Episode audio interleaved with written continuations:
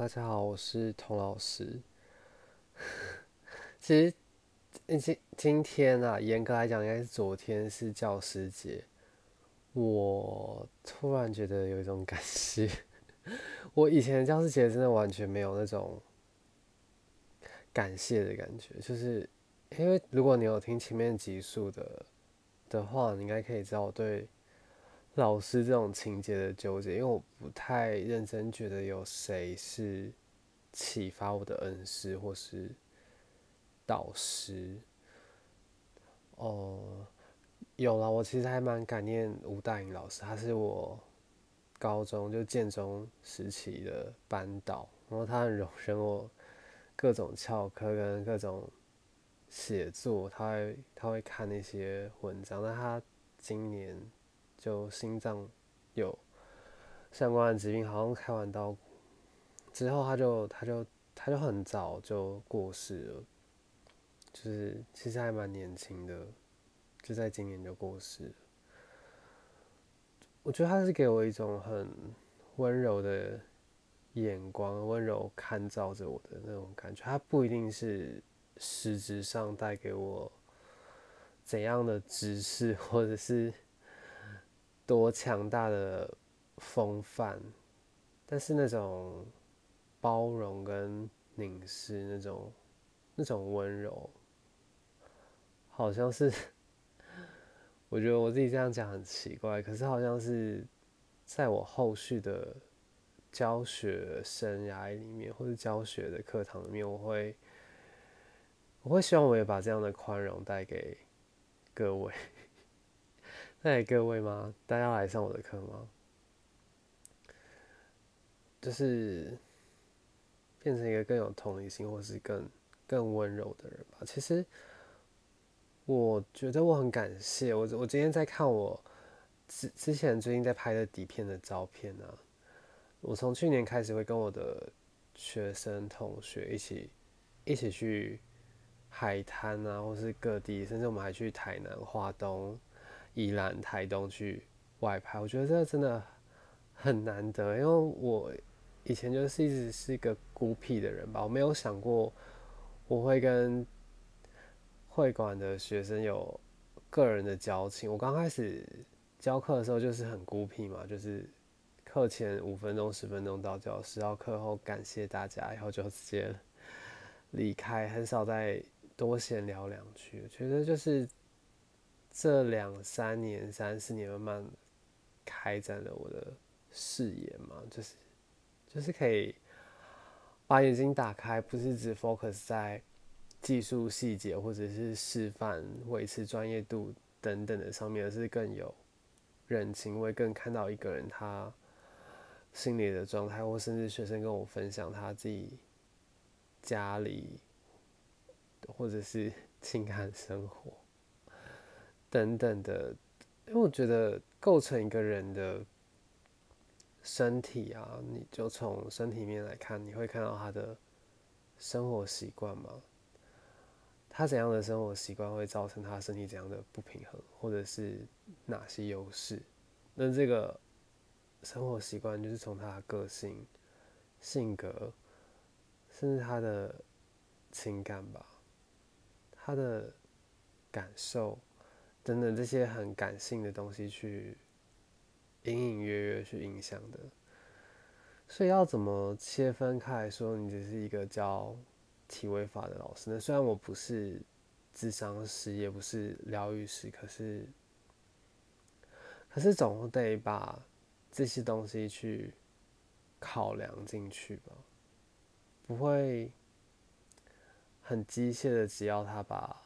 正位做好，或是这个轮式做好，而是更长远的中观。他这个月，或是这季、这一季、这一年以来身体的进展。我其实本来想，我觉得我这一集如果没有意外的话，我下的标题可能是不纯的瑜伽老师吧。我以前其实。关于老师，我我刚开始练瑜伽的时候，我很向往，甚至到两三年前都还我都还会很向往。我觉得那些可以持戒吗？该说就是很 pure 的那种，不是 pure yoga 那种瑜伽功，我讲的是很真的很纯粹的瑜伽人，是让我很敬仰的吧。至少就是某种程度算很佩服他们可以那样的生活，不只是吃纯素而已，而是一天花一些时间去研读经典，然后吸收新的学科的知识，并且很有纪律的自我练习。再奉献到他的教学上，所以一天就真的像上班族一样，可以六到八个小时奉献在瑜伽上面，而且持续了好几年，还并且继续跟随着他自己的老师。这真的是一个很很理想的状态。我我曾经也想要成为那样的人，可是。我不知道后来是我生活发生了巨变吗？还是我自己后来开设自媒体去做其他的副业的关系？我当然这几这几年这三年来，我家家庭发生很多事情，然后我自己也经营我自己的推推特，还有我的瑜伽拍摄也是一部分啊。但就从比较短程的来说，好了，去年开始我也会。重训啊，跑步啊，或是学习散打、跆拳，好像岔出去去做了其他瑜伽之外的，好像 不务正业的事情。可是换个角度来说，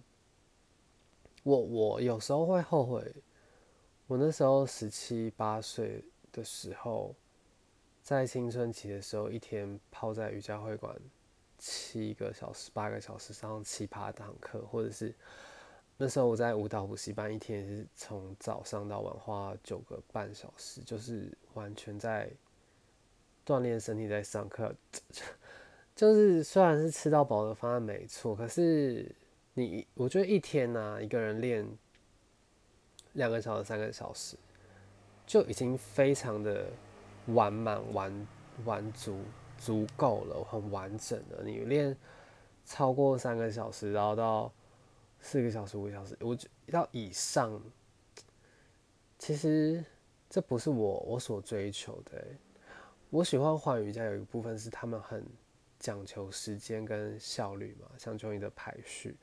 所以他们会在一个好，假如说你是一个英雄衣上面，他可能可以加一个牛面式的手，加上后弯。或者是加上一个英雄式的手，呃，加上一个老鹰式的手，然后加上一个牛面式的手臂在你的英雄衣上面，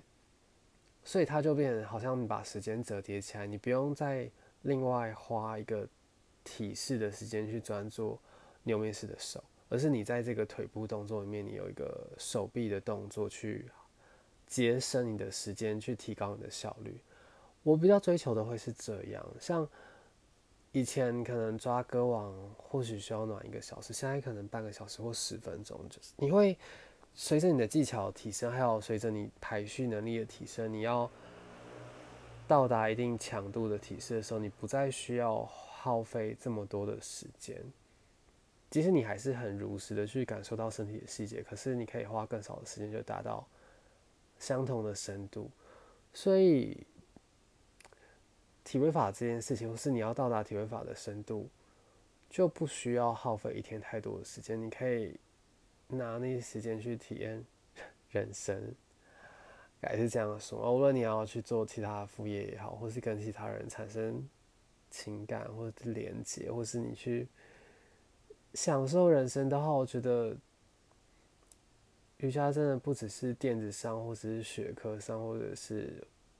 呼吸法冥想对我来说了，可能可能是一种生活形态，或是当然是要有觉知跟自省的一种生活形态，而且是很可以克制化的吧。很每个人都有自己修行的道路，不一定要就是吃纯素，或是很奉献在瑜伽这件事情，才可以到三亩地。或者是你本来人生目标就不是要达到三亩地，这也无妨啊。瑜伽可能只是一个服务你通达你想要完成人生目标的一个一个辅具吧。尤其是瑜伽到底对你来说是什么？它造成了什么样的改变，或是它到底要 带我去到何方这件事情，我其实就是可能因为自己也是一个教学者的关系，所以不时的就会在想，尽管我真的就是教体位法而已，或是我不一定那么有意思，说我这堂课要带给大家什么，可是毕竟就是会。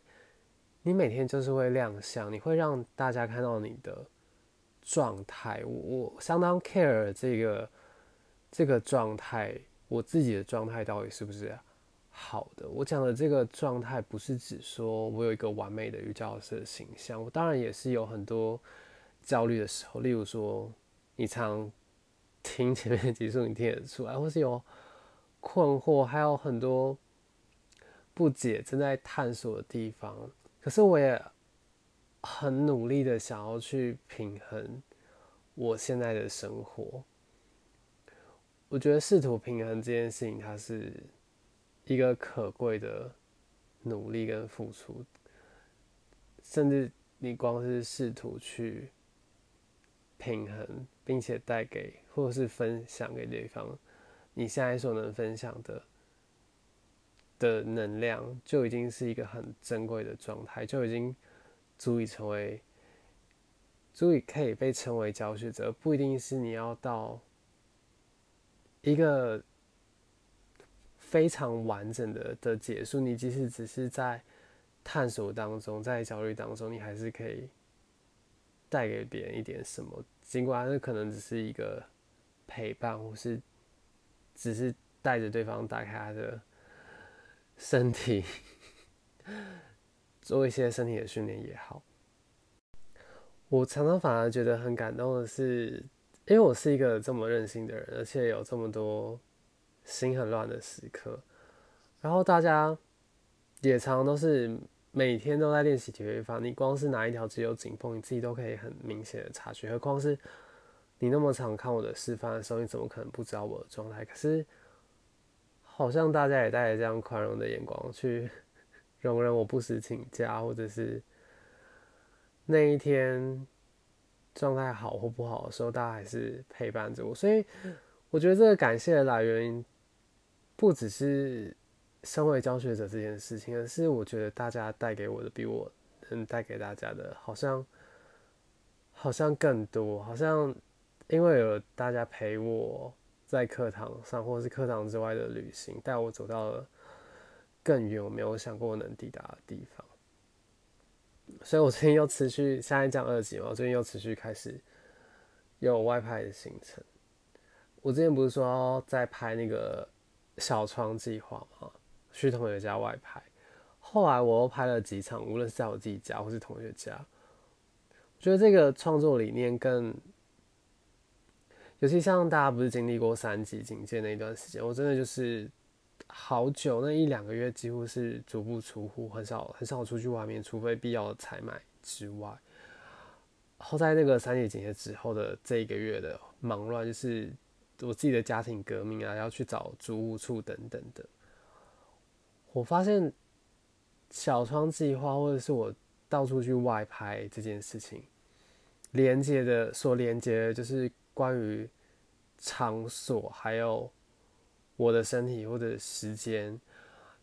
比较好诠释的，一直之前一直在诠释，就是我的身体嘛，我身体的转变。然后这段时间，我的身体又经历了不同的身体运动项目等等的身体的转变。从我，因为我跟我摄影师已经拍了快要一百场，我们现在已经进行到九十二、九十三场，这连续九十几场，可以看到我身体的。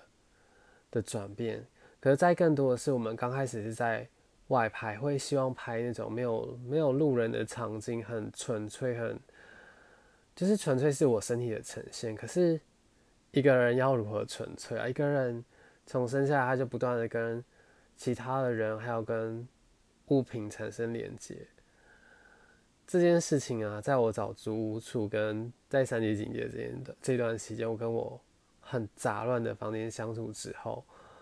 并且我也接接纳了在家里拍瑜伽照这件事情。怎么说，在家里拍瑜伽照这件事情很，我觉得很私密，它的难度不亚于你去去外面那种岩石啊，或者沙滩，或者是山林里面拍瑜伽照，因为那些山林有它自己的美感，可是你的生活是，尤其是我房间超乱的，这种灰扑扑的，你要怎么在这当中还拍了瑜伽美照吗？或者不管要不要美好，就是一个。身体的呈现，这很困难。如果说身体是灵魂的居所的话，你所处的这个居家的环境，我觉得这边要框框起来。居家环境，它就是它就是你身体最真实的居所，而且这个居家环境透露的资讯跟讯息实在太大量了，还有各种衣物，然后保养品跟书籍跟。杂物叠在这这周围四周，或者是你使用的家具、你使用的床、你卧室的镜子，还有洗手台上面使用的保养品，对，我们就在这些试图在这样居家的环境，甚至我踏到洗手台上去做一些割网，我自己看那些照片，有时候都觉得很荒谬。可是，或许要展现的就是，这是我身体的居所，所以。我在这边练习瑜伽，就像我们疫情期间上线上课一样，在这种仿佛日复一日不会有魔法、不会有奇迹产生的地方，我们还是试着铺开垫子，试着去做瑜伽。而且这些体会法就像一个清洁，就是所谓的清洁法一样，去去除我们体内或者是。工作或日常带给我们的杂质，我们不断试着去清洗，试着去洁净自己，并且让这个洁净或是瑜伽的能量带领我们，可以继续生活下去。这种体悟很像是我更年轻的时候，透过瑜伽得到自信嘛，或是看到我有能力去。改变我的身体，能有能力去改变我身体的形状，或是凹折成不同的样子，去更进步，更往体位法去追求。但是也毕竟也练瑜伽快十年了，你你再怎么样进步，好吧，你可以单手手平衡，你可以单手倒立，或者是空翻。不知道，就是缺过一定年纪之后，好像不再更。追求体操层面的进步，好像更追求心智嘛、心理或是人文层面的。我也不确定是不是自己变得跟现实的关系。你会想，为什么我要做这些事？就是体位法，为什么我要做这些东西？我在哪里做？我为何做？即使这些问题，我到现在都还没有一个很。完美或是完整的解答，可是它就像是这一段期间呢，我觉得我甚至这两三年身体的进步是有的，是可能是有氧层面的，或者是肺活量层面，但是瑜伽体位法层次，你真的很视觉直观的看到，并没有进展那么大，还是有些微的进展。可是因为我在练其他肌力的项目的时候，我软度就进进退退。但还是会有一定的身体的基调，而这十年，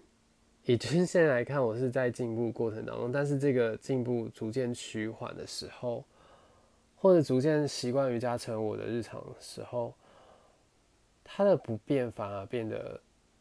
很可贵。它进展很少，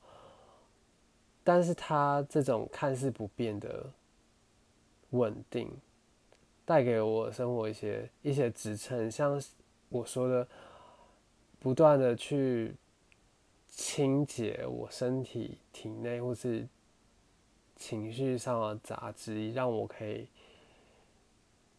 往我想要前进的道路上前进。这种不变，我不确定是不是因为瑜伽体位法不是讲求是稳定而舒适。我觉得这个就是这当中的稳定，稳定到成为我人生的某种轴心。会有这么多感想啊？讲到这边，其实是是因为我九月二十八嘛，去上了百灵果的节目。当然，这个这个还没有那么快会剪出来，只是我一方面也有一点点担心，我是不是讲了一些我不该讲的东西。但是，一方面我也觉得还蛮开心，可以可以分享出来。所以，我觉得我能量应该是处于一个很饱满的状态，加上。今天收到很多教师节的祝福，我又一面看了我们这段期间去外拍，大家一起去外拍的照片。其实老实说，我刚开始外拍完收到照片的时候，我都就是在看我的体位法有没有到位啊，或是我们跟那个景道又美不美。我反而只是最开始看的时候把合照都晾在一边，但是事隔一年后再看，我觉得这些这些合照这些过程都。都好珍贵哦，不，最珍贵的不是说我在那边做到了多美的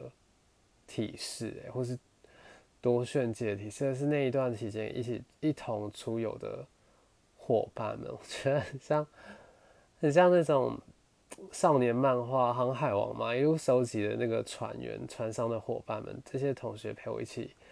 一起经历，然后我们瑜伽的外派团越来越壮大，我们最近。还有其他外派的行程，所以虽然我觉得我的状态不断在调整当中啊，好像最重要的也不是最终的结果，是这这一段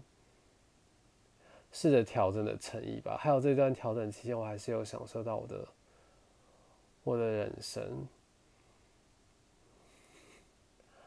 那就祝所有的老师教师节快乐，还有